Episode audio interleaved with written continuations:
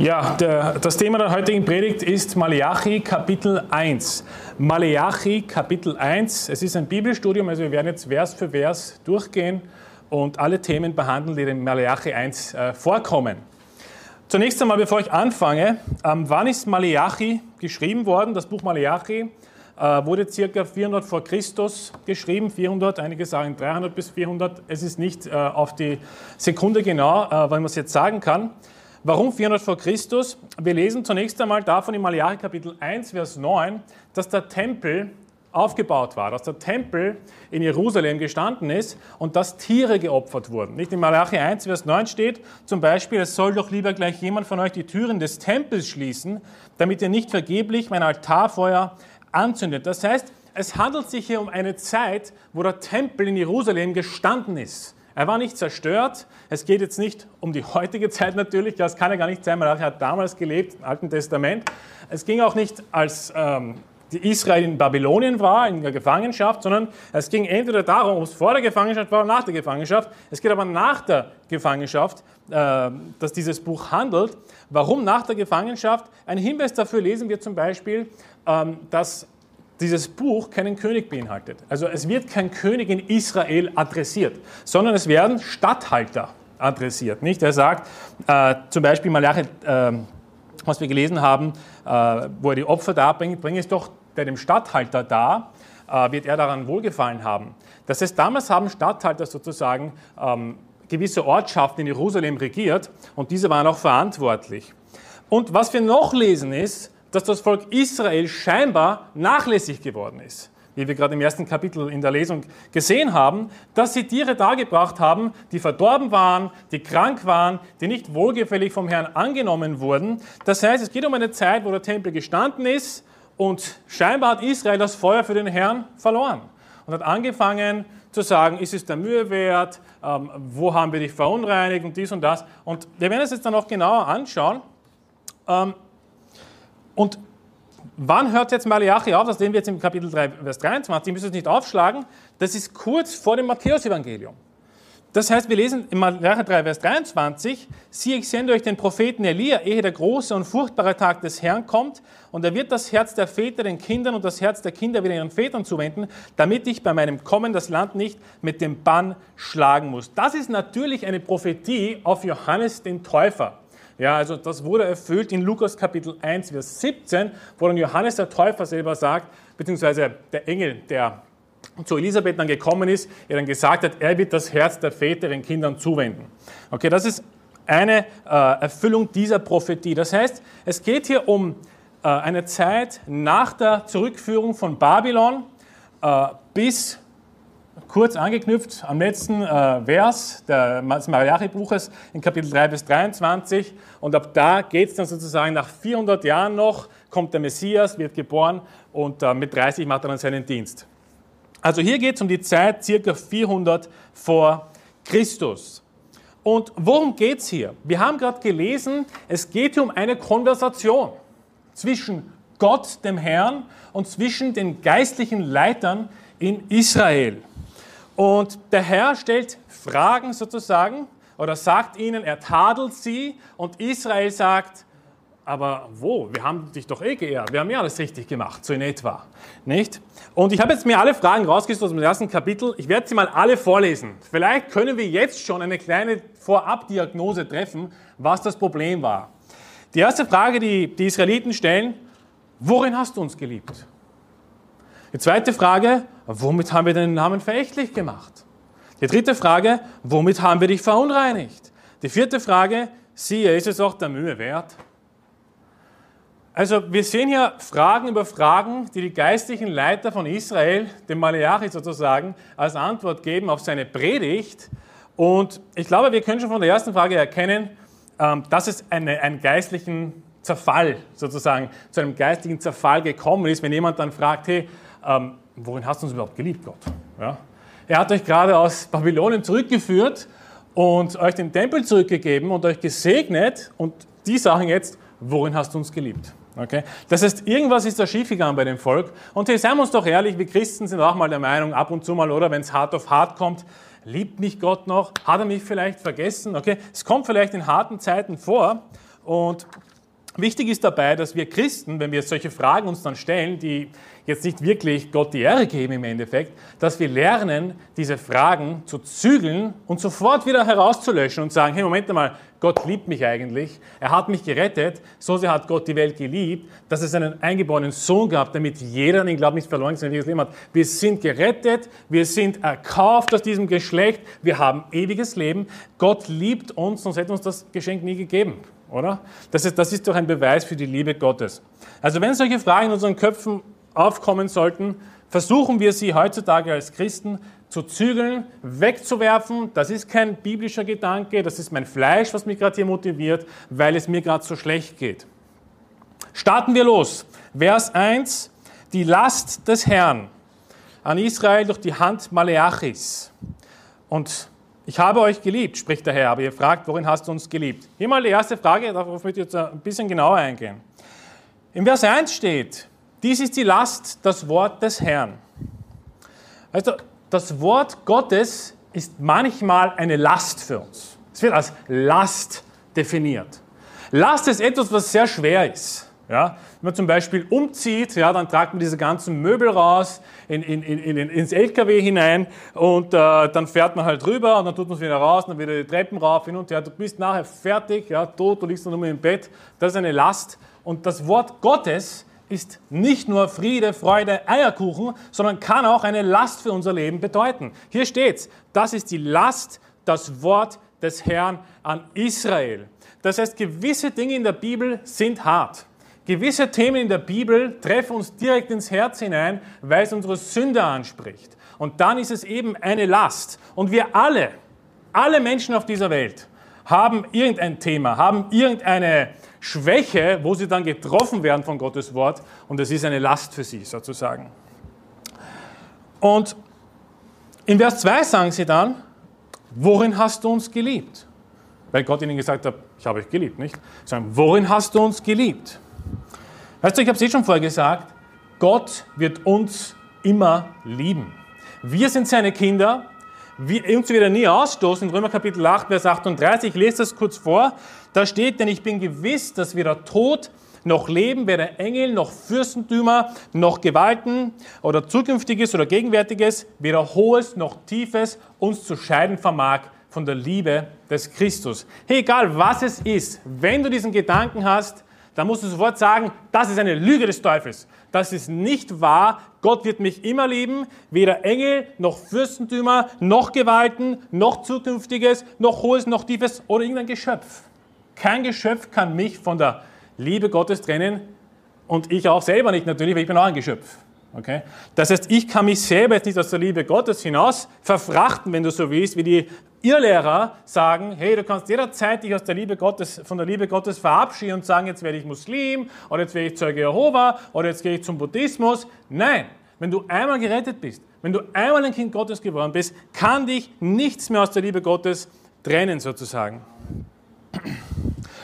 Warum hast du uns geliebt, sagen sie, oder? Warum hast du, oder worin, Entschuldigung, nicht warum, worin hast du uns geliebt? Worin hast du uns geliebt? Weißt du, manchmal erleben wir Situationen, wo wir diese Frage stellen, habe ich doch schon vorher gesagt.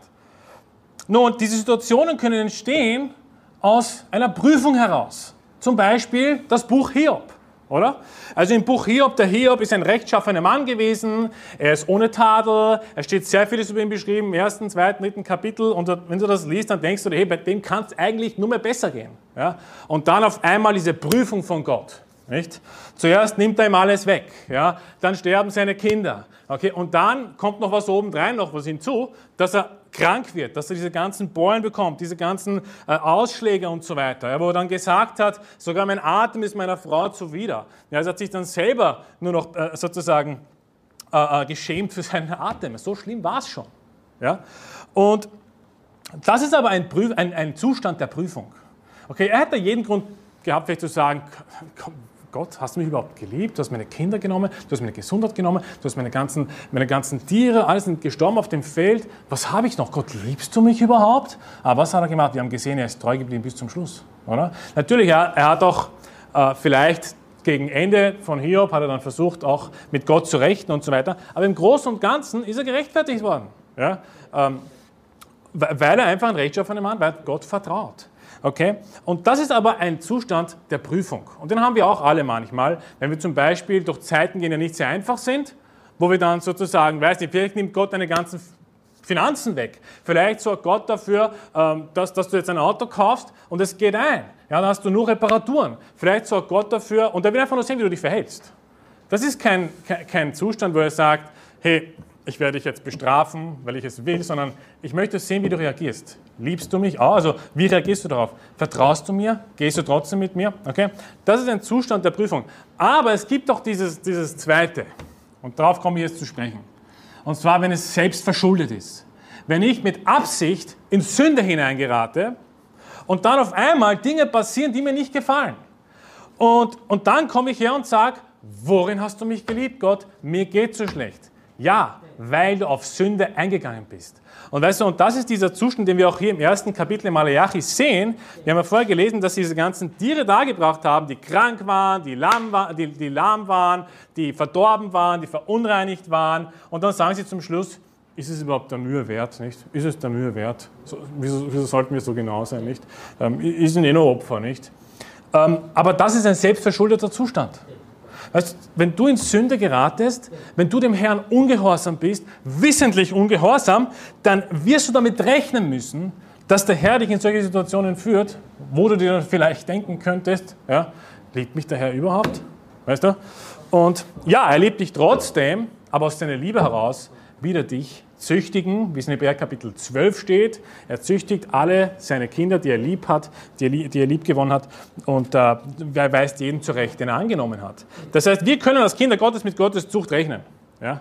Es sollte auf, auf, in unseren Gedanken sein, hey, wenn ich jetzt mich entscheide, in Sünde zu kommen, wenn ich mich entscheide, zu lügen, wenn ich mich entscheide, weiß ich, denk dir aus, was du willst. Es gibt so viele Sünden, die man tun kann. Wenn ich mich entscheide, vielleicht zu verleumden oder, oder, oder vielleicht zu bestechen oder, oder vielleicht äh, faul zu sein, ist auch eine Sünde, so nebenbei gesagt, dann musst du damit rechnen, dass Gott seine Keule rausnimmt. Dass Gott dich ein bisschen maßregeln wird. Ja? Damit musst du rechnen. Keine Empfehlung von mir. Besser ist, wir lernen aus Malachi jetzt Kapitel 1, was dem Herrn wichtig ist. Gehen wir es an. Vers 3. Ist nicht Esau Jakobs Bruder, spricht der Herr, dennoch habe ich Jakob geliebt, Esau aber habe ich gehasst und sein Gebirge habe ich zu einer Wildnis gemacht und sein Erbteil den Schakalen der Wüste gegeben. Das heißt, auf die Antwort der Israeliten, worin hast du uns geliebt, was antwortet der Herr? Der Herr sagt, ist nicht Esau Jakobs Bruder? Spricht der Herr, dennoch habe ich Jakob geliebt Esau aber habe ich gehasst und sein Gebirge habe ich den Wild, der Wildnis, zu einer Wildnis gemacht und sein Erbteil den Schakalen der Wüste gegeben. Das heißt, die Antwort Gottes ist vielleicht nicht wirklich eine Antwort, die wir uns so erwartet hätten, weil hätten wir schon zum Beispiel erwartet, wohin hast du uns geliebt? Naja, schau, ich habe ich hab dich dahin gebracht, ich habe dir das gegeben, ich habe dich gerettet und so weiter. Er sagt, denk doch ein bisschen drüber nach. Denk mal an Esau. Was ist mit Esau? Esau habe ich gehasst. Ich habe sein Gebirge der Wüste gleich gemacht Dich aber habe ich sozusagen geliebt, mir als Eigentumsvolk bestimmt und jetzt dann nach Israel zurückgebracht. Und wieso bringt er das auf mit Esau? Damit, damit die Israeliten nachdenken und sagen, Moment mal, schau dir mal die, die Edomiter an. Ja, Esau ist auch Edom, das sind dieselben, also Edom, Edomiter werden äh, Kinder Esaus bezeichnet. Äh, und er sagt, denk nach, schau dir mal die Edomiter an. Schau, wie es denen geht. Das ist ein Volk, dem ich ewig zürne, steht dann im Vers äh, 4, nicht? Und er sagt, Jakob, dich habe ich geliebt, Esau habe ich gehasst, dir geht's gut, du hast alles, du hast Speise, nicht? Äh, du hast den Tempel, du hast das Land, du wurdest gesegnet, du wurdest zurückgebracht, aber schau dir mal Edom an. Edom habe ich gehasst, Esau habe ich gehasst. Nun, ich glaube nicht, dass der, dass der Herr die Person Esau jetzt tatsächlich gehasst hat, wortwörtlich, weil wir lesen auch von Esau im Alten Testament, dass er natürlich schlechte Entscheidungen getroffen hat und dass er sich sein Erstgeburtsrecht verspielt hat und er hat halt den Segen verloren. Ja? Aber trotzdem glaube ich schon, dass er jemand ist, der Gott vertraut hat, der auch gerettet war, der auch nachher aus seinem Fehler erkannt hat, wo er dann geweint hat, bitterlich, nicht? Und was sich dann mit Jakob versöhnt hat. Hier geht es tatsächlich darum, was lesen wir hier? Es geht um das Gebirge. Es geht um das Erbteil, was hier drinnen steht. Die Bibel sagt, als Jakob und Esau geboren werden, dass zwei Nationen in deinem Leib sind. Okay, da geht es um die Nation Edom, die, die Söhne Esaus, die dann Gott sozusagen auf ewiglich züren, die er dann bestraft hat und ihr Land zur Wildnis gemacht hat. Weil sie eben auch den Israeliten nicht so gnädig gegenübergestanden sind und weil sie nicht den Willen des Herrn getan haben. So, und jetzt kommt aber, jetzt kommen aber einige daher und sagen, hey, also die, diesen Vers verstehe ich nicht und er sagt den Israeliten, er liebt sie und sagt ihnen dann, weil schau, was ich mit Esau gemacht habe weil den hasse ich eigentlich. Okay? Und dann werfen sie sofort die Frage auf, wie kann Gott jetzt Esau hassen und, und Jakob lieben und wie funktioniert das jetzt? Ist Gott überhaupt Hass? Und, und wie, wie funktioniert das? Ja, erklär mir das einmal. Also Gott hat auch Hass. Jede Person auf dieser Welt hat diese Emotion. Es ist nicht so, als hätten wir das als Baptisten ihre zuverlässiges Wort erfunden. Wir haben den Hass auf dieser Welt nicht erfunden okay, sondern er war immer schon da. Er war immer schon da. Das hat angefangen bei Kain und Abel, ja, wo dann der Ungerechte den, Ungerechten, den Gerechten erschlagen hat. Okay, der hat einen gewissen Hass und Zorn auf diesen Menschen. Das war immer schon da. Und ein jeder Mensch, das braucht mir keiner erzählen, der daherkommt und sagt, ihr seid die Hassprediger, dann sage ich sofort, du hast auch Hass. Okay, sag mir, wen du hast. Das will ich auch gern wissen. Dann werde ich dich als Hassprediger deklarieren. Ja, mal schauen, was die anderen dazu sagen. Weißt du, weil es ist im Endeffekt genau das Gleiche. Wir hassen gewisse Personen und die Welt hasst gewisse Personen. Was ist das Problem damit? Ja, da denke ich mir manchmal, wenn ich mir diese ganzen Medien da anschaue. Ja? Also Gott hat auch Hass. Ja, das, ja, es ist halt so. Ich meine, ich kann es jetzt auch nicht ändern. Und es ist auch vollkommen in Ordnung, dass Gott Hass hat. Ja? Weil Gott ist gerecht, Gott ist allmächtig, Gott ist, Gott ist ohne Sünde, aber er kann auch hassen. Und das ist für Gott keine Sünde und für uns auch nicht. Wieso sollte eine Emotion eine Sünde sein? Es kann zur Sünde werden natürlich, wenn ich die falschen Personen hasse und Gerechte sozusagen hasse und sie niedermetzel und was weiß ich was mache damit, ja, im Krieg oder keine Ahnung was. Okay, wir sind jetzt keine äh, äh, äh, Menschen, die jetzt in den Krieg ziehen und irgendwelche Menschen umbringen und so weiter, was Sie jetzt nochmal dazu gesagt haben. Aber es ist nichts daran, Hass zu haben für, eine, für gewisse Personen. Okay, und für Gott genauso wenig. Und Gott sagt, so habe ich gehasst. Nicht? Er hat Jakob geliebt, Esau habe ich gehasst. Und dieser Vers ist, wenn, man, wenn einige Christen diesen Vers lesen, dann sind sie ein wenig äh, resistent, ja, habe ich das Gefühl. Und ein bisschen, sie haben ein bisschen allergische Reaktionen bekommen sie dann. Deswegen glaube ich, lesen sie Malachi 1 gar nicht, weil wenn sie das dann lesen, dann verstehen sie die Welt nicht mehr. Sagen sie, ja, was für ein Gott ist das? Ja? Vielleicht solltest du gleich Zeuge Jehovas werden. Die Zeugen Jehovas sagen auch, Gott ist nur Liebe und hat keinen Hass. Das wäre die richtige Organisation für dich, wenn du Gottes Wort nicht so anmisst, wie sie ist. Aber spätestens im Neuen Testament, im Römerbrief, wird dieser Vers zitiert. Okay? Das heißt, es kommt wieder auf dich zu. Es kommt immer wieder. Gottes Hass für einige Personengruppen wird immer wieder auf dich zukommen in der Bibel. Du kannst nicht die Bibel lesen ja? und am Ende davon sagst du dann, Gott ist nur Liebe dann hast du nicht die ganze Bibel gelesen. Oder du hast vielleicht die Zeugen Jehovas Bibel, aber dort steht lustigerweise auch drinnen, dieser Vers. Ja, das, dort kannst du ihn auch nicht wirklich rausnehmen, obwohl es eine falsche und korrupte Bibel ist. Und ich möchte ein paar Parallelstellen hernehmen. Ich meine, und möchte genau auf diesen Punkt noch eingehen, weil es auch ein Thema in diesem Buch ist. Er sagt es nämlich extra dazu. Ja? Euch habe ich geliebt, schau, wo ihr seid, aber es habe ich gehasst, seine, sein Gebirge ist zur Wildnis geworden, sein Land wird auf ewiglich von mir den Zorn bekommen. Und schlagen wir gemeinsam Psalm Kapitel 5 auf. Psalm Kapitel 5.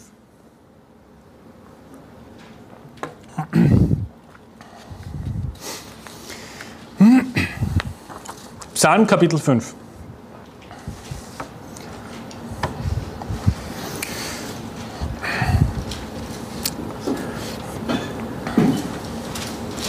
Psalm Kapitel 5, ab Vers 6. Ich lese vor. Die Prahler bestehen nicht vor deinen Augen, du hast alle Übeltäter. Nur David war ein Lügner, nicht? David war ein Lügner, würde uns einige sagen. Das, was David hier sagt, gilt nicht mehr, sagen sie dann. Nicht? Aber hier sagt David eigentlich, du hast alle Übeltäter. Ich meine, ist das jetzt eine richtige Aussage? Weil wenn nein, dann können wir diesen Psalm mal rausstreichen aus der Bibel, oder? Können wir einfach mit zu schnipseln. Ein paar Verse rauszuschneiden. So kommt dann die neue Übersetzung raus, indem sie ein paar Verse rausschneiden. Hier steht, du hast alle Übeltäter. Und ich glaube nicht, dass König David ein Lügner war. Ich glaube nicht, dass König David da gesessen ist, erfüllt mit dem Heiligen Geist, die Psalmen geschrieben hat und sich gedacht hat dabei, wie kann ich jetzt die Menschen alle veralbern und sie für dumm verkaufen? Naja, ich schreibe einfach rein, Gott hasst alle Übeltäter, damit die Leute das glauben, es ist gar nicht so. Und Jesus kommt dann eh und weist mich zurecht. Nicht? Na, umgekehrt. Jesus hat bestätigt das Gesetz. Jesus hat es nicht aufgehoben. Wir lesen sogar im Neuen Testament darin, dass wir die Psalmen singen sollen. Na, wie, will, wie will man diesen Psalm singen, wenn man nicht glaubt, dass Gott auch Hass für die Menschen hat? Du wirst ihn vielleicht singen, aber nicht von ganzem Herzen. Du wirst dich vielleicht gezwungen singen und so tun, als würdest du das glauben, aber du lehnst es eigentlich ab. Aber wieso nicht einfach es annehmen? Wieso einfach sagen, hey, es ist seine Eigenschaft, die er hat. Und hier beschreibt er nicht alle Menschen. Also Gott hasst nicht alle Menschen. Nein, auf keinen Fall. Gott liebt die meisten Menschen, liebt Gott. Aber es gibt eine kleine Gruppe, das sind die Übeltäter.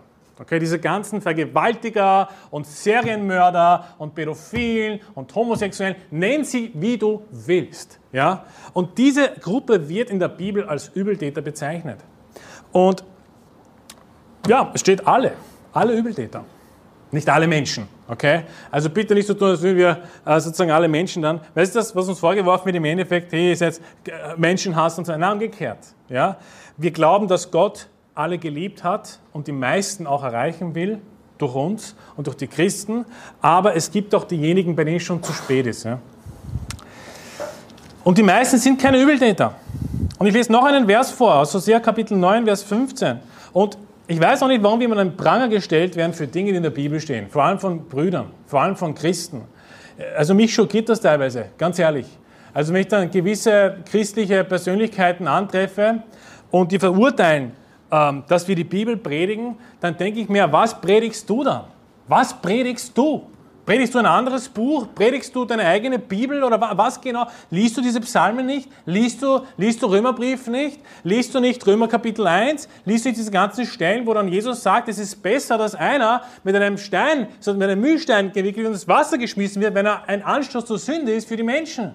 Liest du diese Verse nicht? Okay, was lesen diese Menschen? Was lesen die? Hosea Kapitel 9, Vers 15. Müsst ihr es nicht aufschlagen.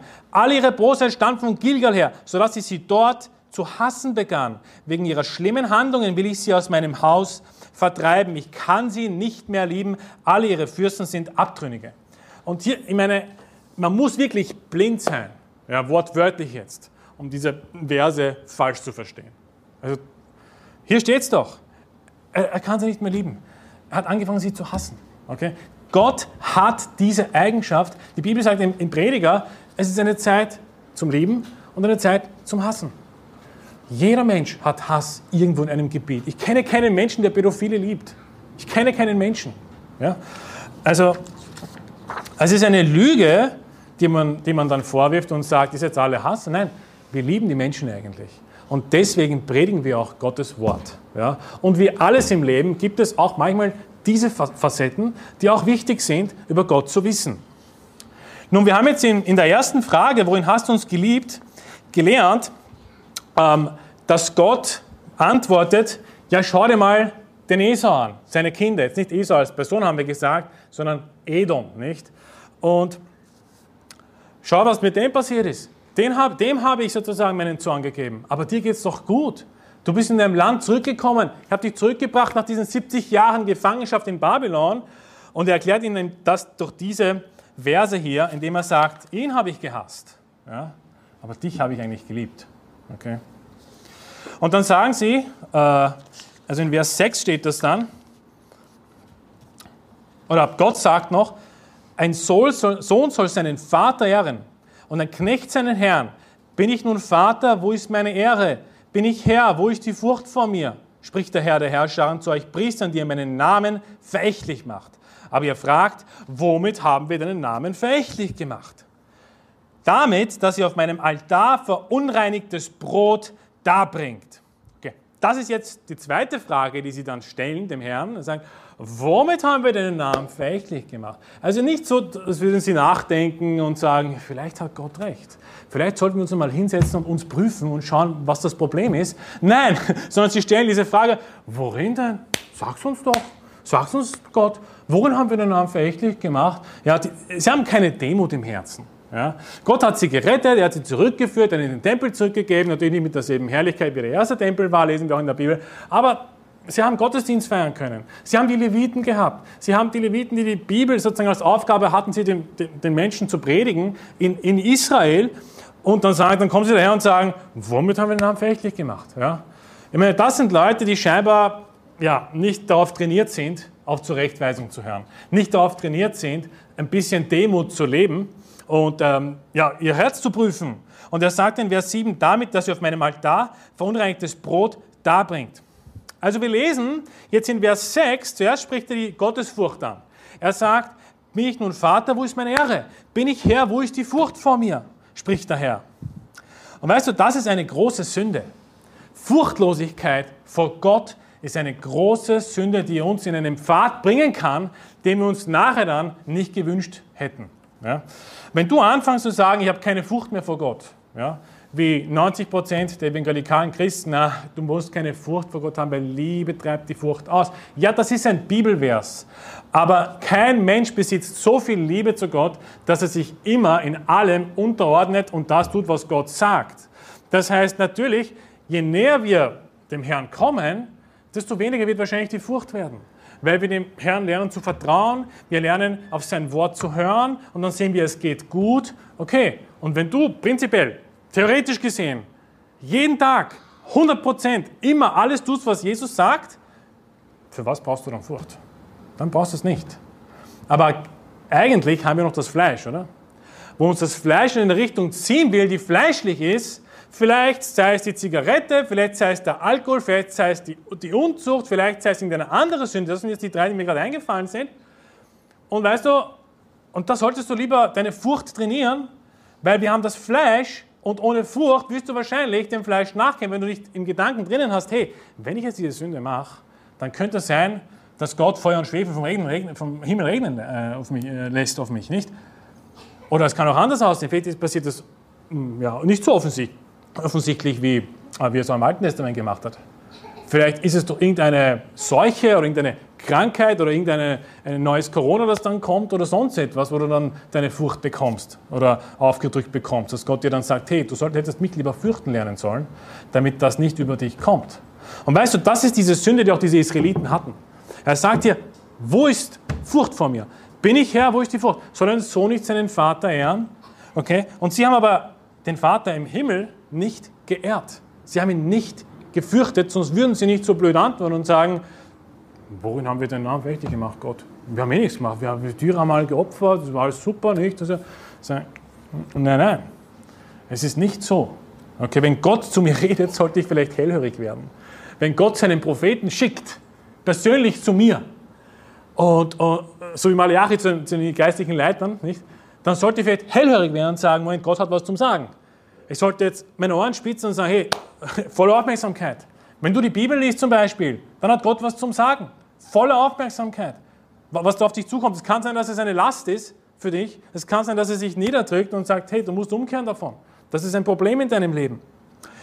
Und ich verstehe einfach nicht diese Abschwächung des Wortes Furcht auch in der Bibel. Das ist ein zweiter Aspekt, den ich gerne behandeln möchte. Ich habe letztens gehört, einer hat gesagt, ja, Furcht ist eine Sache, Angst ist eine zweite Sache. Echt? Und ich habe das gehört und mir, was ist der Unterschied? ich habe den Unterschied noch nie bemerkt eigentlich. Ja. Und dann habe ich ein bisschen recherchiert und scheinbar in der Psychologie gibt es diese Unterscheidung. Ja.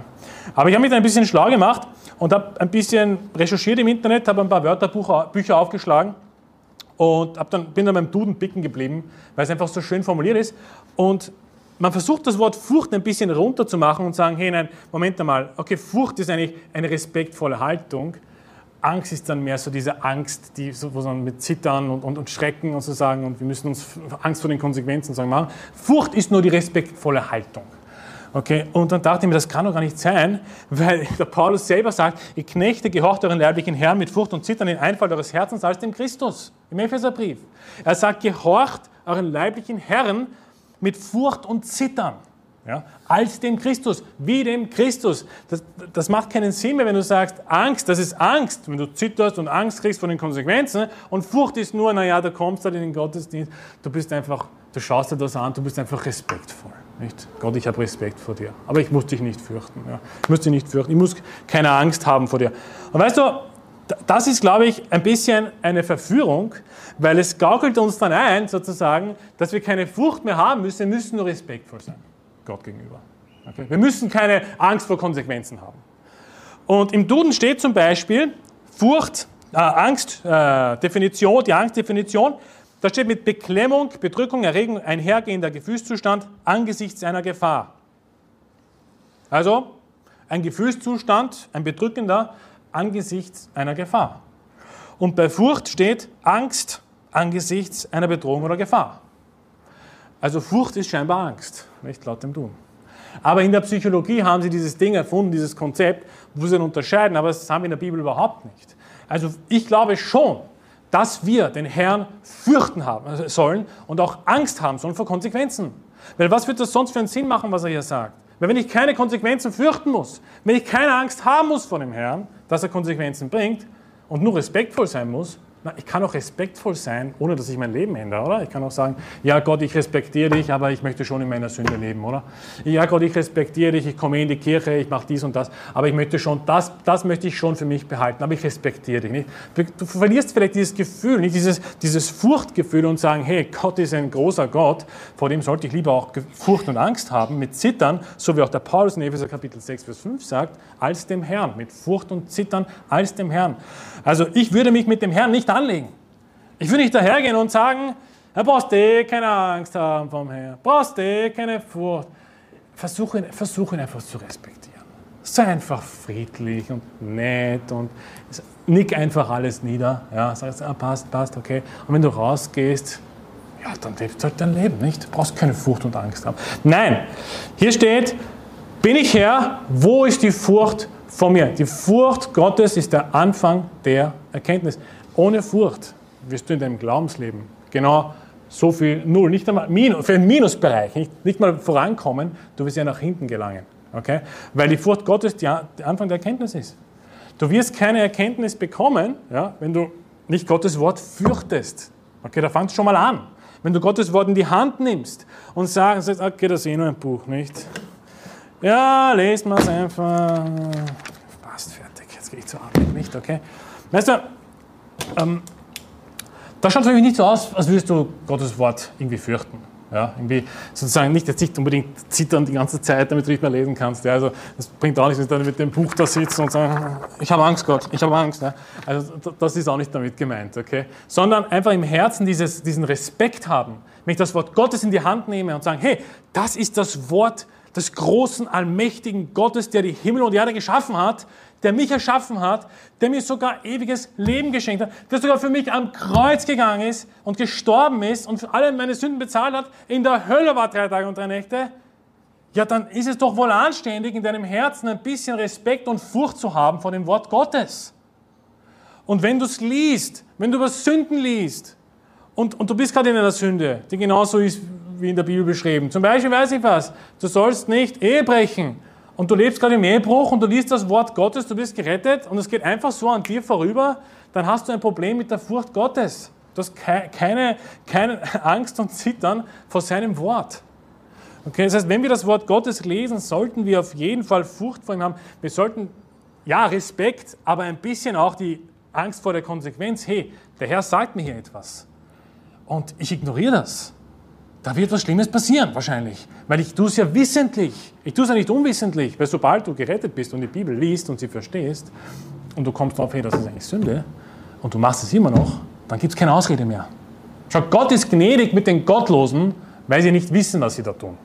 Okay? Aber wir Christen, wir sind gerettet, wir haben verstanden, dass wir Sünder sind, wir haben verstanden, dass der alles schon bezahlt hat und dann lesen wir die Bibel und tun so, als würden wir einfach davonkommen wie die Gottlosen, die es nicht wissen. So nicht, mein Freund. So nicht. Und das ist die Sünde der Furchtlosigkeit vor Gott. Und wir haben das leider in vielen Gemeinden. Also, wo dann gelehrt wird, muss keine, keine Liebe, nur Liebe. Keine Furcht, nur Liebe. Ja, wenn du perfekt lieben könntest, okay. Aber das kann kein Mensch. Das kann kein Mensch. Und wir lesen dann äh, im zweiten Teil, im Vers 7, also sie stellen die Frage, womit haben wir deinen Namen verächtlich gemacht? Und, sie lesen, und er sagt dann, damit, dass ihr auf meinem Altar verunreinigtes Brot darbringt. Und ich glaube jetzt nicht, dass es hier um die Speisopfer geht. Ja? Ich glaube, was er damit meint, ist, es geht hier um die Tiere. Wir wissen ja auch später davon, dass das lahme Tiere und kranke Tiere sind, die dann geopfert wurden. Und hier geht es, nur weil jetzt hier um verunreinigtes Brot steht, heißt das nicht, dass es um die Speisopfer geht. Und der Preis dafür, den liefere ich jetzt in 3. Mose, schlagt mit mir gemeinsam 3. Mose Kapitel 3 auf. 3. Mose Kapitel 3. Beziehungsweise, ihr schlagt 3. Mose 3 auf, ich lese schon aus 3. Mose 21, 4. Sie sollen ihrem Gott heilig sein und den Namen ihres Gottes nicht entweihen, denn sie opfern die Feueropfer des Herrn, das Brot ihres Gottes und sie sollen heilig sein. Das heißt, hier lesen wir von den Feueropfern des Herrn, dass es das Brot Gottes ist. Okay, das ist halt seine Speise, dass die Tiere darbringen, dass sie sie opfern, dass sie sie verbrennen und so weiter und so fort. Und im 3. Mose 3, wo ihr gerade seid, in äh, Vers 6, da sagt er, ähm, und der Priester soll auf dem Altar in Rauch aufgehen lassen als Speise, ein Feueropfer für den Herrn. Also ich glaube, das ist jetzt Vers 6 bis 11, einer von diesen Versen. Ich habe jetzt nicht nur den ersten oder den letzten rauskopiert. Äh, und der Priester soll es auf dem Altar in Rauch aufgehen lassen als Speise, ein Feueropfer für den Herrn. Das heißt, hier wird die Speise als Feueropfer äh, deklariert. Also wenn jetzt, wenn jetzt der Malachi sagt in Vers äh, 7, damit, dass ihr auf meinem Altar verunreinigtes Brot darbringt, dann geht es, glaube ich, um die Tiere, ja, um die geschlachtet wurden. Das ist das Brot Gottes sozusagen, das hier genannt wird, das verunreinigte Brot. Also das ist die Speise für Gott. Okay? Und sie haben es, wie gesagt, äh, äh, dargebracht. Gott war nicht zufrieden damit. Und wir sehen dann im nächsten Vers, nachdem er ihnen gesagt hat, dass das Brot verunreinigt ist, also diese lahmen Tiere, diese kranken Tiere, was ist Ihre Reaktion? Aber ihr fragt, in Vers 7, ihr fragt, womit haben wir dich verunreinigt? Nicht, Nicht dass Sie einsichtig wären und nachdenken würden, na, womit haben wir dich verunreinigt? Erklär es uns Gott, sag es uns. Ja? Damit, dass ihr sagt, der Tisch des Herrn ist verachtenswert. Und wenn ihr ein blindes Tier zum Opfer bringt, ist es nichts Böses? Und wenn ihr ein lahmes oder krankes darbringt, ist es auch nichts Böses? Bringe es doch deinem Statthalter er Wohlgefallen an dir haben oder dich freundlich beachten, spricht der Herr, der Herrscher. Also, die Israeliten sind sogar zu einem Zustand gekommen, wo sie gesagt haben, sie haben das alles geopfert und so weiter. Und dann haben sie selber gemerkt, der Tisch des Herrn ist verachtenswert. Ja? Okay, weil sie diese ganzen schlechten Opfer dargebracht haben, diese kranken, diese verseuchten Tiere ja, und diese, diese Lahmen und was weiß ich was. Und die, die haben sich schon selber dafür gegraust. Ja? Und dann haben sie gesagt, der Tisch des Herrn ist verachtenswert. Okay. Aber wer hat denn dafür gesorgt, dass er verachtenswert wird? Na, sie selber. Okay. Es ist so, als ob sie sozusagen, sie machen all diese Sünden, sie, sie, sie, sie opfern diese ganzen unreinen Tiere, also verunreinigten Tiere, und dann heißt es, der Tisch des Herrn ist so verachtenswert. Schau dir das einmal an. Ja? Ihr, wenn du deine eigenen Kinder jahrelang nicht erziehst und dann, wenn sie groß werden und dich fluchen und lästern, und dann sagst du, schau dir diese Kinder an. Das ist ja unglaublich. Ja? Du hast sie nicht erzogen. Du hast beide 40, 50 Stunden arbeiten die Woche, hast deine Kinder von 6 Uhr früh bis 17 oder 18 Uhr in die Schule geschickt, dass sie verdorben werden mit diesem gottlosen Inhalt da draußen, mit diesem biologischen Unterricht, den ich gar nicht mal erwähnen will in dieser Predigt. Du hast sie dorthin geschickt und dann, wenn sie erwachsen sind und dich lästern und schimpfen und nichts mehr von dir wissen wollen, heißt es, Oh, schau das einmal, meine Kinder sind überhaupt nicht brav. Ja, weil du sie nicht erzogen hast. Deswegen sind sie nicht brav. Weil du sie einfach hinausgeschickt hast in diese gottlose Welt und dich keine Sekunde darum gekümmert hast, dass sie ein wenig Gerechtigkeit lernen. Sondern du hast dich auf diese Lehrer verlassen, die obergescheiten Lehrer. Ich bin ein Lehrer. Ich weiß alles. Ich weiß alles, sagen sie dann. Und dann kommst du in den Elternabend, ja, und dann kommst, kommst du drauf, die wissen gar nichts. Das sind Volltrottel. Das sind Vollidioten. Ich rede jetzt nicht von allen, es gibt auch Ausnahmen natürlich, die in diesem System gefangen sind. Es gibt leider auch gerettete Brüder, die Lehrer sind. Okay? Die unterstützen das System leider indirekt. Ja? Sie unterstützen das System indirekt. Und das kann ich auch nicht loben. Dieses System ist dumm, es ist falsch, ja, es ist Gottlosigkeit, egal in welche Schule du unterrichten gehst, du hast immer diese komische Biologielehre mit den rosenen oder türkisen Haaren, die dann den Leuten erklärt, dass es 15 Geschlechter gibt. Die ist immer dabei. Du kannst ja nicht loswerden. Und wenn du dann hergehst und sagst, ich möchte mein Kind vom Biologieunterricht abmelden, dann heißt es, Kindeswohlgefährdung. Willst du mit dem Jugendamt? Ja? Willst du dich mit denen auseinandersetzen? Und dann bist du im Endeffekt gezwungen, sie dorthin zu schicken, damit sie diese ganzen irren Dinge hören. Und dann heißt, meine Kinder, wieso sind deine Kinder so brav? Wieso sind meine Kinder? So, wie macht ihr das? Ich meine, wie oft haben wir das gehört? Mein Freund ist nicht da, aber wenn wir ins Restaurant gegessen oder zu Besuch sind bei jemandem nicht und die schauen, also immer wieder, fast alle drei, vier Tage, wenn wir rausgehen, nicht? Das sind aber brave Kinder aber brave Kinder, sagen sie dann immer. Und ich denke mir so, okay, äh, danke schön, ja, danke, was soll ich jetzt sagen, nicht? was soll ich ihr erklären, nicht? Du, du sollst, wir sind Christen, deswegen sind sie brav, dann wirst du denken, ist jetzt verrückt, ja? das, das kann ja gar nicht sein, sind braven Kinder. Und ich, ich freue mich natürlich über diesen Lob. Nicht so, dass ich mich nicht freue, aber der Grund ist, warum sie brav sind, ist, weil wir sie im Glauben erziehen, weil wir auch Zeit investieren weil wir uns auch die Stunden hernehmen und, und, und, und diesen Leid, ja, manchmal ist es eine Last auch, wenn du so willst, manchmal ist es eine Last, diese Stunden und diese Tage und diese Wochen zu investieren und Liebe hineinzubuttern und Wort Gottes hineinzubuttern und alles hineinzubuttern, was in der Bibel steht. Tag für Tag, Woche für Woche, Jahr für Jahr und dann werden sie groß und dann heißt, diese Kinder sind brav. Aber bei den Gottlosen ist genau das Gegenteil, nicht? Was für eine Überraschung. Naja, und dann, wenn du ihnen dann sagst, naja, wie erziehen sie nach der Bibel, dann sagen sie dann, ja, aber, okay, ja, jedem seinen Glauben nicht. Aber das ist genau der Grund, wieso seine Kinder verdorben sind. Das ist der Grund. Und die, genauso die Israeliten, nicht? Sie haben diese ganzen kranken Opfer dargebracht, diese ganzen lahmen Opfer, und dann heißt es, der Tisch des Herrn ist aber verachtenswert. Ja? Du hast die Opfer dargebracht. Deswegen ist er verachtenswert. Deswegen. Das ist nicht einfach so vom Himmel gefallen. Es gibt klare Befehle im Alten Testament, ja, im Gesetz Moses, wie die Opfer darzubringen sind. Und wenn du das aber nicht beachtest, wenn du Gottes Wort in die Schublade steckst und sagst, ich kann es besser oder ich mache es einfach so wie Gefühle, Gefühle nicht? Heutzutage ist alles Gefühl. Ja? Dann passiert natürlich das. Ja? Sie haben das Schlechteste genommen. Weißt du, aber Gott wollte eigentlich das Beste. Er wollte das Beste des Besten, nicht das Schlechteste, nicht den Abschaum und Dreck. Ja? Und Gott will dein Bestes genauso auch heute. Also das, was wir aus Malachi lernen können, das gilt heute genauso. Gott will, wenn du aufstehst in der Früh, wenn du, wenn du den, dich für den Tag bereit machst, ja, Gott will dein Bestes. Er will nicht an letzter Stelle sein. Er will nicht äh, sozusagen, gib dir ein Beispiel, ja, ich mache es dir einfach vor Augen. Okay? Er will, dass du am Sonntag in die Kirche kommst und bevor du in die Kirche kommst, machst du einen Kleiderschrank auf und du siehst, okay, da ist ein sauberes Hemd und da ist noch das Hemd von gestern. Aber morgen muss ich eigentlich arbeiten. Ich nehme einfach das dreckige Hemd, ist ja wurscht. Das saubere brauche ich für morgen, für die Arbeit, weil sonst schaut mir mein Chef schief an, nicht? Und dann siehst du das dreckige Hemd, kommst in die Kirche nicht. Und dann sitzt du da. Hast du dein Bestes gegeben? Du hast nicht dein Bestes gegeben.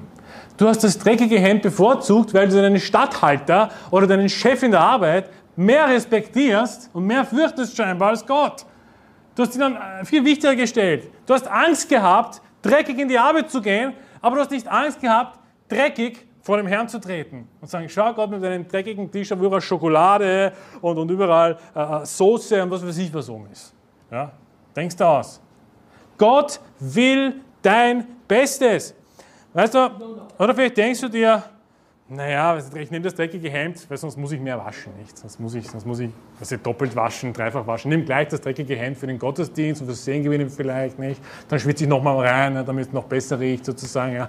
Okay. Und dann wasche ich es erst einmal durch, weil einmal ist besser als zwei oder dreimal spare ich Energie, nicht? Ja, okay, aber wem hast du jetzt gedient? Deinem Geld oder äh, dem Herrn? Ich glaube deinem Geld. Du hast gesagt, hey, es ist besser, dreckig in den Gottesdienst zu gehen und zu stinken und dem Herrn dreckig zu dienen, als, als, als dass ich zweimal die Wäsche wasche. Naja, Gratulation für deine Erkenntnis, für deine Furcht, die du hast vor Gott. Also, es gibt, so viele Facetten. Gott, wir müssen einfach nur merken, wenn wir aufstehen in der Früh oder auch beim Schlafen oder sonst, egal wann, denkst du dir die ganze Zeit, hey, das, was ich jetzt mache, Gott will mein Bestes. Egal in welcher Situation ich bin. Alles tut zur Ehre des Herrn. Oder? Und, und, und das geht natürlich in der heutigen Jugend. Haben wir große Probleme. Oder? Ich meine, die heutige Jugend, auch unter den Christen leider, die gehen leider viel zu spät schlafen. Vor allem, wenn es Samstag ist, nicht? Friday, Saturday, Party und so, nicht? Und okay, die Christen gehen vielleicht nicht zu diesen komischen Partys, immerhin, aber sie verbringen halt Zeit in der Jugend und so weiter. Und dann, weißt du, nach der Jugend um 19 Uhr in den ganzen Kirchen, die ich gekannt habe, hast halt eben, ja, keine Zeit mehr, dann tust du halt die Nacht durchspielen. Okay, du spielst dann irgendwelche, weiß nicht, Computerspiele, nicht? Und, und, und, und wir haben damals immer ja, ja solche Kämpf, Kampfspiele gespielt, mein Bruder und ich haben uns so gegenseitig bekämpft und sagen, wer gewinnt jetzt oder Fußball und so. Aber wurscht. Ich sage nicht, dass das alles verboten ist, aber du musst es nicht bis 3 Uhr spielen, wenn am nächsten Tag Gottesdienst ist. Okay? Vielleicht gehst du einfach früher schlafen. Und was ist dann wichtiger? Weißt du, du kannst deine Augen da nicht auf. Du kommst in den Gottesdienst rein, du bist um 3 Uhr schlafen gegangen. Aus welchem Grund auch immer. Vielleicht hast du irgendwelche Filme geschaut, keine Ahnung, vielleicht hast du eine Dokumentation geschaut, egal was. Ja? Und du kommst am nächsten Tag in die, in die Kirche und du sitzt da und deine Augen fallen schon fast zu, nicht? Und ich schaue dich an und sage, sollen wir einen Krankenwagen rufen oder was machen wir jetzt? Ja? Okay, das kann passieren. Okay? Und das muss auch nicht sein. Vielleicht solltest du früher schlafen gehen. Und weil wem hast du damit gedient? Hast du dein Bestes gegeben für den Herrn oder für deinen eigenen Spaß? Ja? Und ich sage nicht, dass für Spaß kein Raum ist. Man kann ruhig Spaß haben und auch Computerspiele, so Campspiele und was weiß ich was. Ja? aber alles zu seinem Ort und zu seiner Zeit. Und nicht um drei Uhr Früh vor dem Gottesdienst, weil dann kriege ich genau nichts vom Gottesdienst mit. Ja? Leider. Also Gott will dein Bestes. Ist, ja, Gott ist nicht zufrieden mit deinem, mit deinem Geringsten. Er ist nicht zufrieden. Das ist mir vielleicht sagen, er ist ein gieriger Gott, ein gieriger Gott, er will immer das Beste. Äh, egal wie du es nennst, er will trotzdem dein Bestes. Und so ist Gott, wir lesen das hier heraus, er will, dass du die Befehle genau befolgst. Und weißt du was? Weil wenn du es nicht machst, was steht hier in Vers 8? Er sagt, wird er Wohlgefallen an dir haben oder dich freundlich beachten? Spricht der Herr der Herrscher. Also, er erklärt den Israeliten, hey, wenn ihr euer Bestes nicht gebt, wenn ihr nicht wollt, absichtlich, wenn ihr Besseres zum Tun habt, ja, dann wird er im Endeffekt, er wird dich nicht freundlich beachten. Er sagt ab. Ja? Du bittest was, du bittest Gott, bitte schenk mir diese Finanzen, um dieses Auto zu kaufen, ich brauche es für die Arbeit und hin und her und keine Ahnung was. Und in geistlicher Hinsicht gibst du minus 15 Prozent statt 99 Prozent, statt 100 Prozent. Okay, so wie du es halt kannst. Natürlich erreichen wir nie die 100, wir versuchen 100, wir versuchen vielleicht 120, kommen auf 70 oder 80, auf 90, ist in Ordnung. Aber du gibst minus 15 Prozent.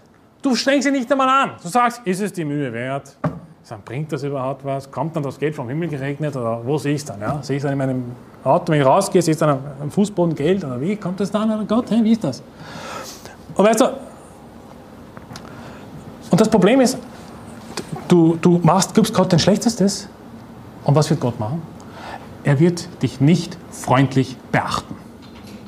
Er wird dich nicht freundlich beachten. Du brauchst nicht damit zu rechnen, dass Gott dich freundlich beachtet und deine Gebete erhört, wenn du immer dein Schlechtestes gibst, wenn du immer nur 10% gibst, wenn du viel machen könntest, aber du machst wenig. Okay? Und ich sage nicht, dass es manchmal Situationen gibt, wo wir viele andere Dinge zum Tun haben. Überhaupt nicht. Manchmal muss man 8, 9, 10, 11, 12 Stunden arbeiten am Tag. Okay? Aber dann reduziere halt, dann nimm halt die Zeit, die noch überbleibt und nutze das für das Beste, für Gott. Okay, ich sage auch nicht, dass du jeden Tag, so wie ich zum Beispiel, am Morgen die Bibel lesen musst, wenn du am Morgen, morgen wenn du kein Morgenmensch bist. Bei den meisten wird es wohl sein, dass sie Morgenmenschen sind, aber ich war, ich war lange, lange Zeit in meiner Jugend auch kein Morgenmensch. Okay, ich konnte in der Früh gar nichts. Ja. Habe dann am Abend immer angefangen zum Lesen. Also wenn dein Bestes der Nachmittag ist, wenn du genug Kraft und Energie hast am Nachmittag, setz dich zum Best, zur besten Zeit hin und lies die Bibel. Das ist dein Bestes. Und weißt du, der Herr wird zufrieden sein und der Herr wird dich freundlich beachten. Okay? Und nicht feindlich beachten. Wir wollen nicht Gottes Feinde spielen. Die gibt es eh schon, die gibt es zu Genüge da draußen. Okay? Wir wollen nicht Gott feindlich gegenüberstehen. Wir wollen nicht ständig in Sünde sein. Wir wollen nicht ständig, ständig in Herausforderungen wie die Israeliten. Das ist uns als Vorbild geschrieben, damit wir lernen. Und er sagt dann in Vers 9, besänftigt doch das Angesicht Gottes, damit er uns gnädig sei Wird er, weil so etwas von eurer Hand geschehen ist, jemand von euch freundlich beachten? Also, das haben wir eh schon vorher gelesen. Also, nein, wer sagt das, sagt das noch einmal, nicht? Jemand, wird er jemand von euch freundlich beachten? Und wer ich weiß schon, also das mit dem Bibellesen, ich sage das fast in jeder Predigt dazu. Aber ich glaube, heute habe ich versucht, das irgendwie in die richtige Richtung zu fokussieren. Bibellesen, ja, wichtig. Und besser Bibellesen in der schlechtesten Zeit als gar nicht Bibellesen. Verstehe mich nicht falsch. Es ist viel besser, dass du dich um 23 Uhr kurz vor dem Schlafen, wo die Augen schon fast zu sind, dass du die Bibel doch noch aufmachst. Ist besser als gar nicht. Aber heute fokussiere ich mich auf die Zeit. Setz dir eine Zeit, wo du am meisten aufsaugen kannst. Okay? So wie Kinder. Die Kinder sagen wie ein Schwamm auf alles, was man ihnen sagt. Ja? Und versuchen wir doch so zu sein wie die Kinder, dass, dass wir auch wie Schwämme werden. Aber das Problem ist, wir haben halt einen anderen ja, Tagesablauf. Ja? Wir haben vielleicht einen anderen Fokus manchmal. Ja? Wir hören nicht alles und merken uns dann für zehn Tage, was, was gesagt wurde, wie vielleicht jüngere Personen. Aber also, du kannst dir das so strukturieren, den Tag, dass du sagst, da weiß ich ganz genau, am Nachmittag habe ich meinen Kaffee oder habe ich meinen Tee oder habe ich mein Getränk. Da bin ich voll dabei, da, da habe ich einen Verstand mit Aufnahmefähigkeit. Genau zu diesem Zeitpunkt, wo ich gerne mich mit anderen Dingen beschäftige. Den Zeitpunkt räume ich jetzt aber ein fürs Bibellesen. Okay? Und nicht den Zeitpunkt, wo du dann schon so viel konsumiert hast am, am, Tag, wo du dann Medien gelesen hast, wo du dann Dokumentationen geschaut hast, weil es dich so interessiert. Und dann am Ende des Tages kommst du drauf, ich sollte eigentlich noch Bibel lesen. Ja, okay. Da liest besser als gar nicht, aber es ist halt, du solltest dir die richtige Zeit dafür nehmen, wo du hundertprozentige Aufnahmefähigkeit hast. Dann gibst du Gott dein Bestes und dann wird Gott dich freundlich beachten. Vorher nicht. Be bevor, du, bevor du ihm dein Bestes zukommen lässt. Wieso soll, er kann dich natürlich freundlich beachten, er kann es. Vielleicht ist er auch so gnädig. Aber, aber wieso, wenn ich weiß, dass Gott mir dann auf jeden Fall mich freundlich beachten wird, dann gebe ich doch mein Bestes und spiele nicht damit und vielleicht kann ich heute eine Ausnahme machen. Vielleicht, wenn ich die nächsten äh, zehn Tage meine schlechteste Zeit nehme, vielleicht segnet mich Gott dann trotzdem, nicht? Vielleicht, aber wahrscheinlich nicht. Vielleicht, aber wahrscheinlich nicht. Okay? In den meisten Fällen nicht. Vielleicht gibt es eine Ausnahme. Ja? Der Herr kann alles, der Herr tut, wie er natürlich will, aber er sagt uns, was er will. Oder? Er sagt uns, er will, unser, er will das Beste von uns. Und wir lesen das überall. Ich meine, Bibellesen ist so wichtig, liebe Geschwister, und in den Gemeinden wird das nicht mehr, mehr praktiziert. Die lesen die Bibel nicht. Und deswegen sind sie so weit weg von Gottes Willen. Die sind irgendwo anders. ich, ich habe manchmal das Gefühl, wenn ich mit evangelikalen Christen rede, dass, dass, dass ich an dieser Seite des Ufers stehe und die ganz woanders. Ja? Weil ich denke mal, wie kommen wir zusammen? Weißt du, ich meine, du liest kaum Bibel, du liest vielleicht einen Vers die Woche oder ein Kapitel die Woche und kommst nicht. Wie kommen wir da zusammen? Weil ich zeige dir was aus der Bibel und du sagst, das steht ja gar nicht. Ich habe es ja gerade zitiert aus der Bibel. Ja, aber, aber ja, und, und, und, kommst da nicht weiter. Du weißt nicht mehr, was in der Bibel steht. Wie willst du die Dinge beurteilen? Wie willst du beurteilen in deinem Leben, was richtig und was falsch ist? Du kannst es nicht. Du hast diesen Input, du hast das geistliche Wissen nicht. Okay? Deswegen ist es auch so wichtig. Gott will dein Bestes, Gott will deine beste Zeit mit der meisten Konzentration. Und ja, schau, wenn du Nachtdienst hast, okay, du kannst trotzdem ein, zwei Tage vorher planen. Okay, wenn du ab und zu mal Nachtdienst hast, ist eine Ausnahme natürlich. Vielleicht findest du in deiner Pausezeit im Nachtdienst oder Moment mal, wenn du Nachtdienst hast, plötzlich, was rede ich da überhaupt?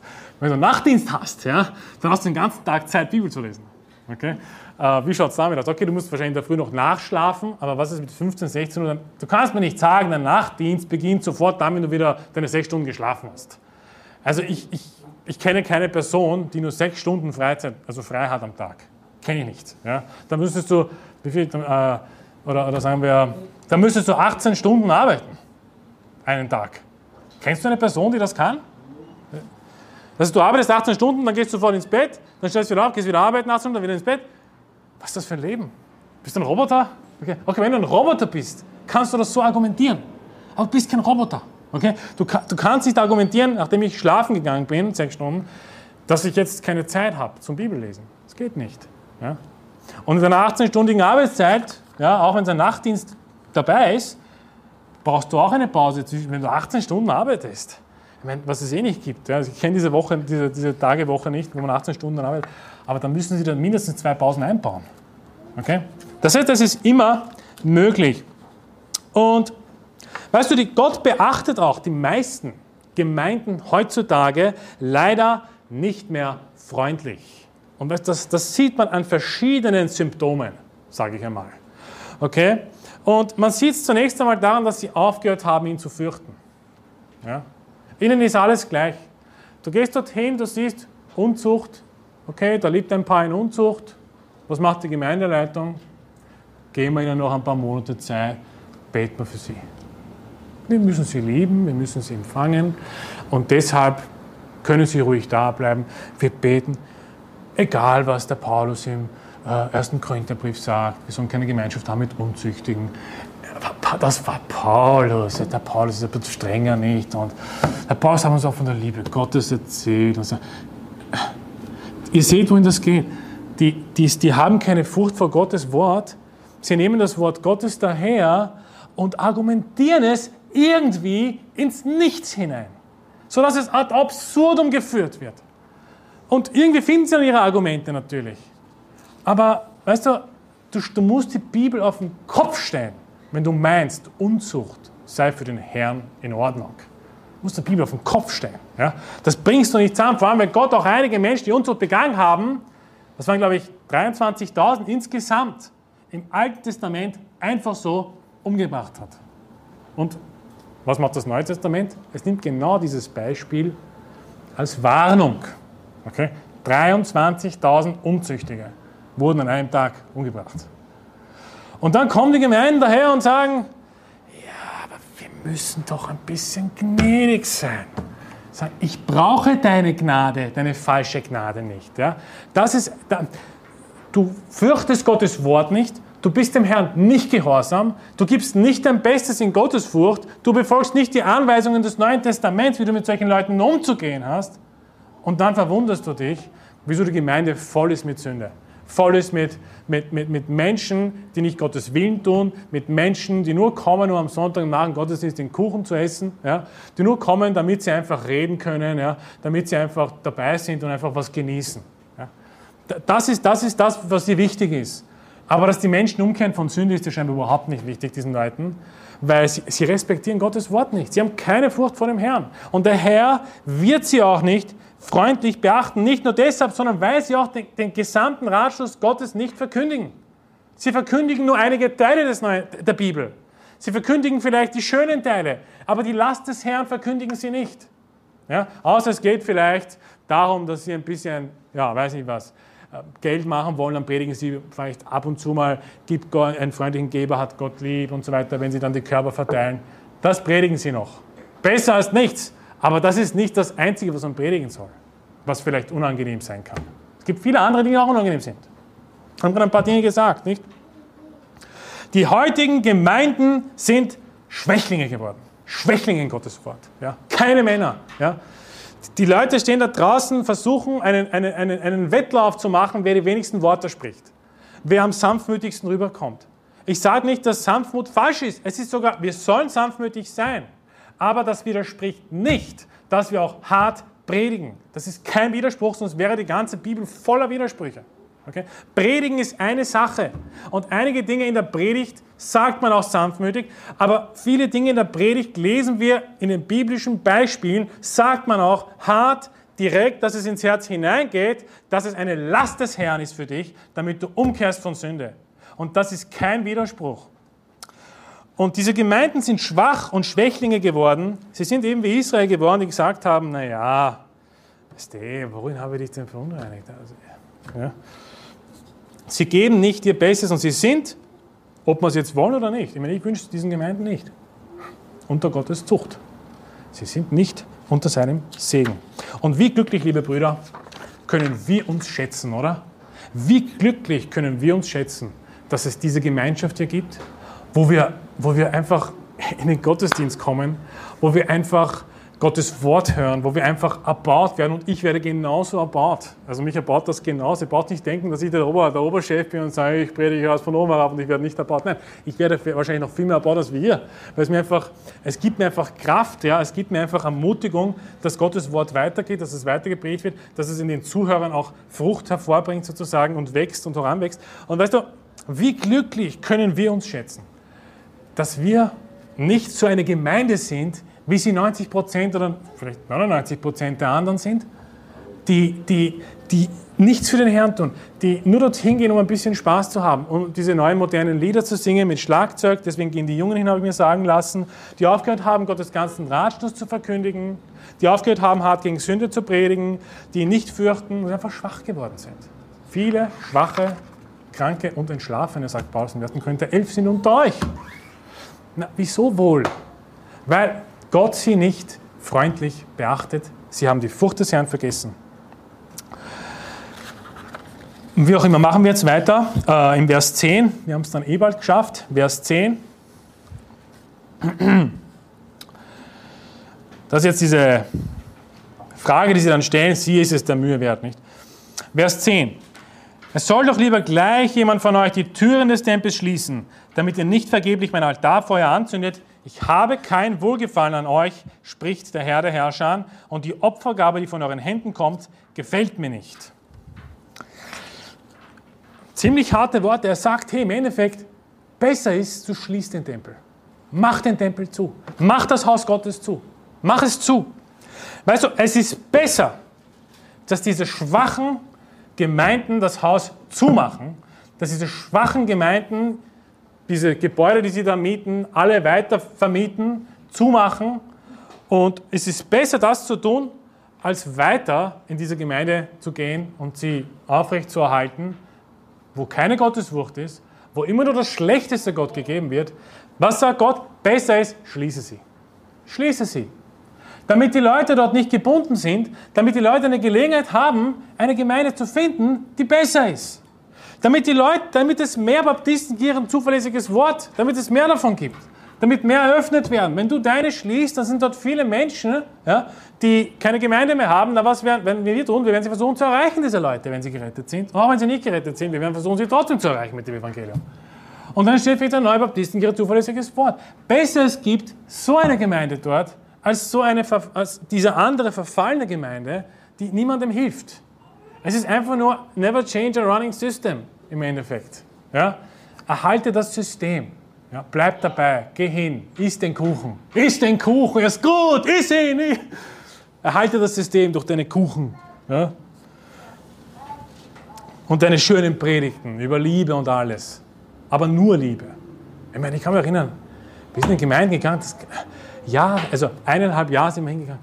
Ich weiß nicht welche, aber es war so eine Old Life Baptistenkirche. Und wir haben uns jeden Sonntag die Predigten reingehört. Ich dachte mir jeden Morgen, jetzt lernen wir was. Jetzt gehen wir hin. Jetzt, wir sind trotzdem treu. Wir gehen trotzdem hin. Wir wollen demütig sein.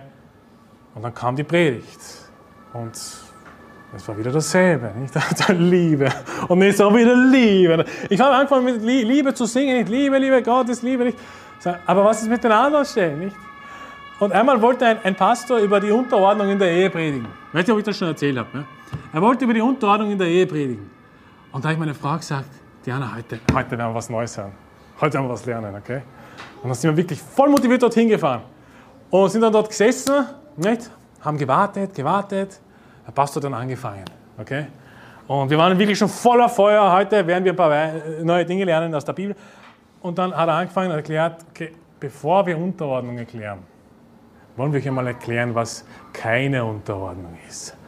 Unterordnung ist nicht Unterdrückung. Und das ist eine ganze Stunde so weitergegangen. Er hat uns erklärt, was Unterdrückung ist, was, was nicht Unterordnung ist. Aber weißt du, was er uns nicht erklärt hat? Was Unterordnung eigentlich ist. Okay, das haben wir uns nicht erklärt. Okay, und dann dachte ich mir, okay, vielleicht nächste Woche, nicht? Das kann nicht alles gewesen sein. Ja, das muss ja, das muss ja ein bisschen an Materie kommen, dass wir ein bisschen wachsen können, nicht? Und nächste Woche sind wir hingegangen und auf einmal war das Thema irgendwo in, in, in Nehemia. Moment einmal, wir haben doch angefangen mit Unterordnung. Und was, Unter was Unterordnung nicht ist. Was ist Unterordnung? Nehemiah. Okay. Ganz weg vom Thema. Denk mal, was ist los mit diesen Leuten? Wieso sagen sie es nicht einfach? Wieso sagen sie nicht, Unterordnung ist Gehorsam? Sie bringen sich über die Lippen. Ja? Sie schmeicheln jedem, weil sie Angst haben, dass sie sich hineintreffen ins Herz. Wenn sie eine Familie vielleicht dort sitzt und die Frau hat sich gerade nicht runter, dann hat der Pastor Angst zu sagen, Unterordnung ist unter, nicht kein Unterdrücken. Reset. Sie haben Angst, diese Frau anzuschauen und zu sagen, Unterordnung ist Gehorsam. Unterordnung ist Gehorsam. Davor haben sie Angst. Weil sie den Leuten einfach schmeicheln. Sie, sie, sie wollen nicht diese Leute verlieren. Sie wissen, die Familie hat Probleme. Die haben Probleme. Ja? Und wir haben schon mit dem Mann geredet und der Frau, die, die, hey, du musst da draußen stehen und es klar beim Namen sagen und die Leute auch beschämen. Weißt du, Christen, die keine Unterordnung kennen, seien es jetzt Männer dem Pastor gegenüber oder Frauen ihren Männern gegenüber und so weiter, Christen, die das nicht wissen, wie es geht, die es nicht lernen wollen, auch absichtlich, die müssen öffentlich sozusagen mit dieser Predigt beschämt werden. Schäm dich. Ja? Du sollst dich als Frau schämen, wenn du deinem Mann dich nicht unterordnest. Und dann heißt es, aber das ist zu hart. Wer kann diese Worte hören? Naja, das wissen wir schon, ja, dass es zu hart ist. Deswegen verschweigst du es. Okay? Und damit ist niemandem geholfen. Niemandem. Und was ich eben damit sagen will, besser ist, diese Gemeinde schließt zu. Schließt diesen Tempel, schließt diesen, diesen, diesen, diese lauwarme Gemeinde wo, wo, wo die Leute hinkommen und machen können, was sie wollen. Und das spielt keine Rolle. Ja? Schließ ihn besser, sagt der Herr. Ja. Und das ist besser, als dass die Leute dort verführt werden. Und es gibt aber noch eine zweite Applikation. Und zwar haben wir hier, ähm, jetzt abgesehen von dieser äh, Applikation, ähm, die Ersatztheologie. Weil was sagt er? Er sagt im Endeffekt, schließt die Tempel. Ja, es ist besser, dass du sie schließt, ich habe kein Wohlgefallen an euch, spricht der Herr der Herrscher, und die Opfergabe, die von euren Händen kommt, gefällt mir nicht. Jetzt kommt ein Denn, okay? ein Weil, Denn oder Weil. Das heißt, das hat mit dem folgenden Satz etwas zu tun. Er sagt, schließt es, weil, denn vom Aufgang der Sonne, wer selbst jetzt, bis zu ihrem Niedergang soll mein Name groß werden unter den Heidenvölkern und überall sollen meinem Namen Räucherwerk und Gaben, und zwar reine Opfergaben, dargebracht werden. Denn groß soll mein Name unter den Heidenvölkern sein, spricht der Herr der Herrscharen. Also was er hier sagt im Endeffekt ist vorausschauend auf das, was dann Jesus auch gesagt hat. In äh, Matthäus Kapitel 21 sagt er das, wo er dann sagt, das Reich wird von euch genommen und einem Reich gegeben werden, das seine Früchte hervorbringt. Er sagt, ihr schließt den Tempel, weil mein Name soll unter den Heidenvölkern groß heißen und so weiter. Und sie werden dann das, das Räucherwerk und die richtigen Gaben bringen. Und das ist Ersatztheologie. Und das ist auch ein Grund, wieso man das Kapitel nicht predigt. Ja? Weil die meisten Kirchen glauben nicht an Ersatztheologie. Sie glauben, dass die Juden heute noch Gottes Volk sind. Nicht die Israeliten, die jetzt hier genannt werden, glauben sie, dass die heute noch sozusagen Gottes Volk sind und gesegnet sind. Und hier steht jetzt aber, nein, schließt den Tempel vorausschauend, was noch später passieren wird, weil die Heiden, Jesus wird sozusagen das Evangelium durch seine Jünger zu den Heiden bringen und sie werden dann die Opfer darbringen. Weißt du, und dann geht es weiter, ich meine, es, wird noch härter. Er sagt dann, der, äh, ihr aber entheiligt ihn damit, dass ihr sagt, der Tisch des Herrn darf verunreinigt werden und die Speise, die von ihm kommt, ist verachtenswert. Und ihr sagt, siehe, ist es auch der Mühe wert. Und ihr verachtet ihn spricht der Herr der Herrscher an und bringt Geraubtes und Lahmes und Krankes herbei und bringt so etwas als Opfergabe dar. Sollte ich das von eurer Hand wohlgefällig annehmen, spricht der Herr? Nein, verflucht sei der Betrüger oder der in seiner Herde ein männliches Tier hat und ein Gelübde tut und dann noch dem Herrn ein verdorbenes opfert. Denn ich bin ein großer König, spricht der Herr der Herrscher, und mein Name ist gefürchtet unter den Heidenvölkern. Also was er hier sagt ist, er wird ein bisschen genauer, er wird ein bisschen detailreicher. Es geht ja auch um Geraubtes. Es geht nicht nur um Lahmes und Krankes, es geht hier auch um wirkliche Sünde, wo dann Geraubtes dem Herrn dargebracht wird. Okay? Also nicht nur, nicht nur Lahmes und Krankes. Und, und dann sagt er, sollte ich das wohlgefällig annehmen? Und dann sagt er, die Antwort ist, nein, verflucht sei der Betrüger, der in seiner Herde ein männliches Tier hat und ein Gelübde tut und dann doch dem Herrn ein Verdorben. Also was er damit sagt ist, wenn du die Zeit hast, schau, wenn du, ich habe schon ein paar Beispiele vorher genannt, vielleicht habe ich da noch ein Beispiel dazu geschrieben, genau. Wenn du dein Bestes tun kannst, wenn du diese Gelegenheit hast, wenn du diese Möglichkeit hast, ja, wenn du die Finanzen hast, Gutes zu tun, wenn du, die, wenn du die Zeit hast, Gutes zu tun, wenn du in die Kirche kommst und du kannst dort Gutes tun und du tust es aber nicht, du gibst nicht dein Bestes für den Herrn, weißt du, was sagt er hier? Verflucht sei der Betrüger, der in seiner Herde ein männliches Tier hat und ein Gelübde tut und dann doch dem Herrn ein verdorbenes opfert. Schau. Wir werden nicht die Segenssprüche erben auf dieser Welt, ja, wenn wir nicht das Beste geben. Wir werden eher verflucht, also Gott wird uns sozusagen richten, er wird uns züchtigen, er wird uns nicht segnen, er wird uns verfluchen. Verflucht sei der Betrüger, der es tun hätte können. Er hat, er hat eins, aber er bringt ein Verdorbenes dar. Was, was für ein Herz vor dem Herrn ist das, wenn du, wenn du ganz genau weißt, hey, der Herr will das Beste und du hast das Beste und du verstehst das alles und dann sagst du, was ist das Beste für mich, ich gebe das Verdorbene nicht. Ist es überhaupt egal, ist eh nur, ist, ist eh nur äh, der Tempel nicht. Ja, komm, nicht. Das sind ein paar Tiere, nicht? Und, und, und wen bringen wir da? Okay, aber schau, der, der schaut, das Tier ist gut, nicht? Der, der ist eh schon fast tot, nicht? Das ist eh schon fast, gibt das Tote, es stirbt eh morgen, nicht? Dann verbrennen wir es heute gleich, nicht? Sozusagen. Ist es der Mühe wert, weißt du? Behalten wir das Beste, nicht? Weil das andere stirbt eh. Ist eh krank, nicht? Ist eh krank. Also, der Herr wird so ein Herz nicht segnen.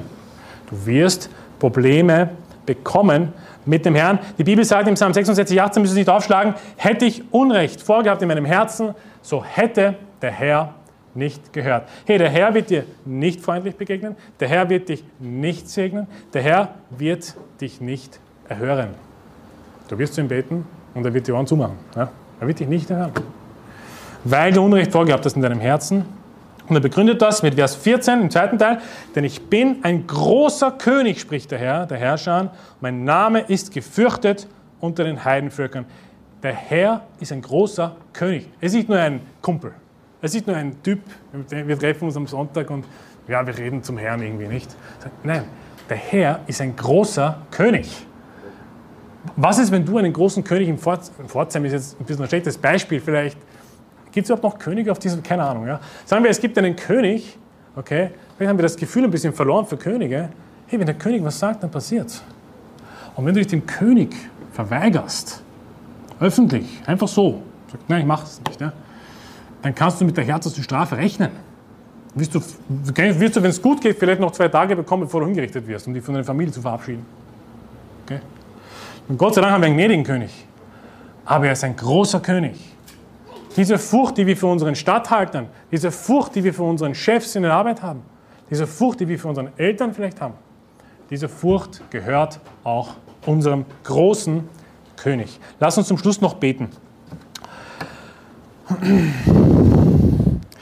Vater im Himmel, du weißt, dass wir sündig sind und manchmal ähm, ja, Belastung, diese Last des Herrn brauchen und dass wir auch wachsen müssen im Glauben. Und ich bete, Herr, dass du ähm, uns das auch klar machst, uns vor Augen führst, wo wir unsere Probleme haben, wo wir dich nicht an allererster stellen, wo wir nicht unser Bestes geben, sondern unser Schlechtestes geben, weil es uns dann besser geht oder weil es anderen Personen dann besser geht, Herr. Ich bete, dass du uns hilfst, dass wir darauf besinnt sein, Herr, dein Bestes sozusagen für dich zu geben, uns diese Zeit zu reservieren, auch beim Bibellesen, uns auch ähm, in allem, was wir tun, Herr, äh, versuchen uns immer die Frage zu stellen, ist es mein Bestes für dich? Und wir wissen auch aus deinem Wort, dass du uns dann freundlich beachten wirst, dass du uns dann segnen wirst, Herr. Und hilf uns einfach, uns selber zu prüfen, uns selber zu wachsen. In Jesu Namen bete ich. Amen.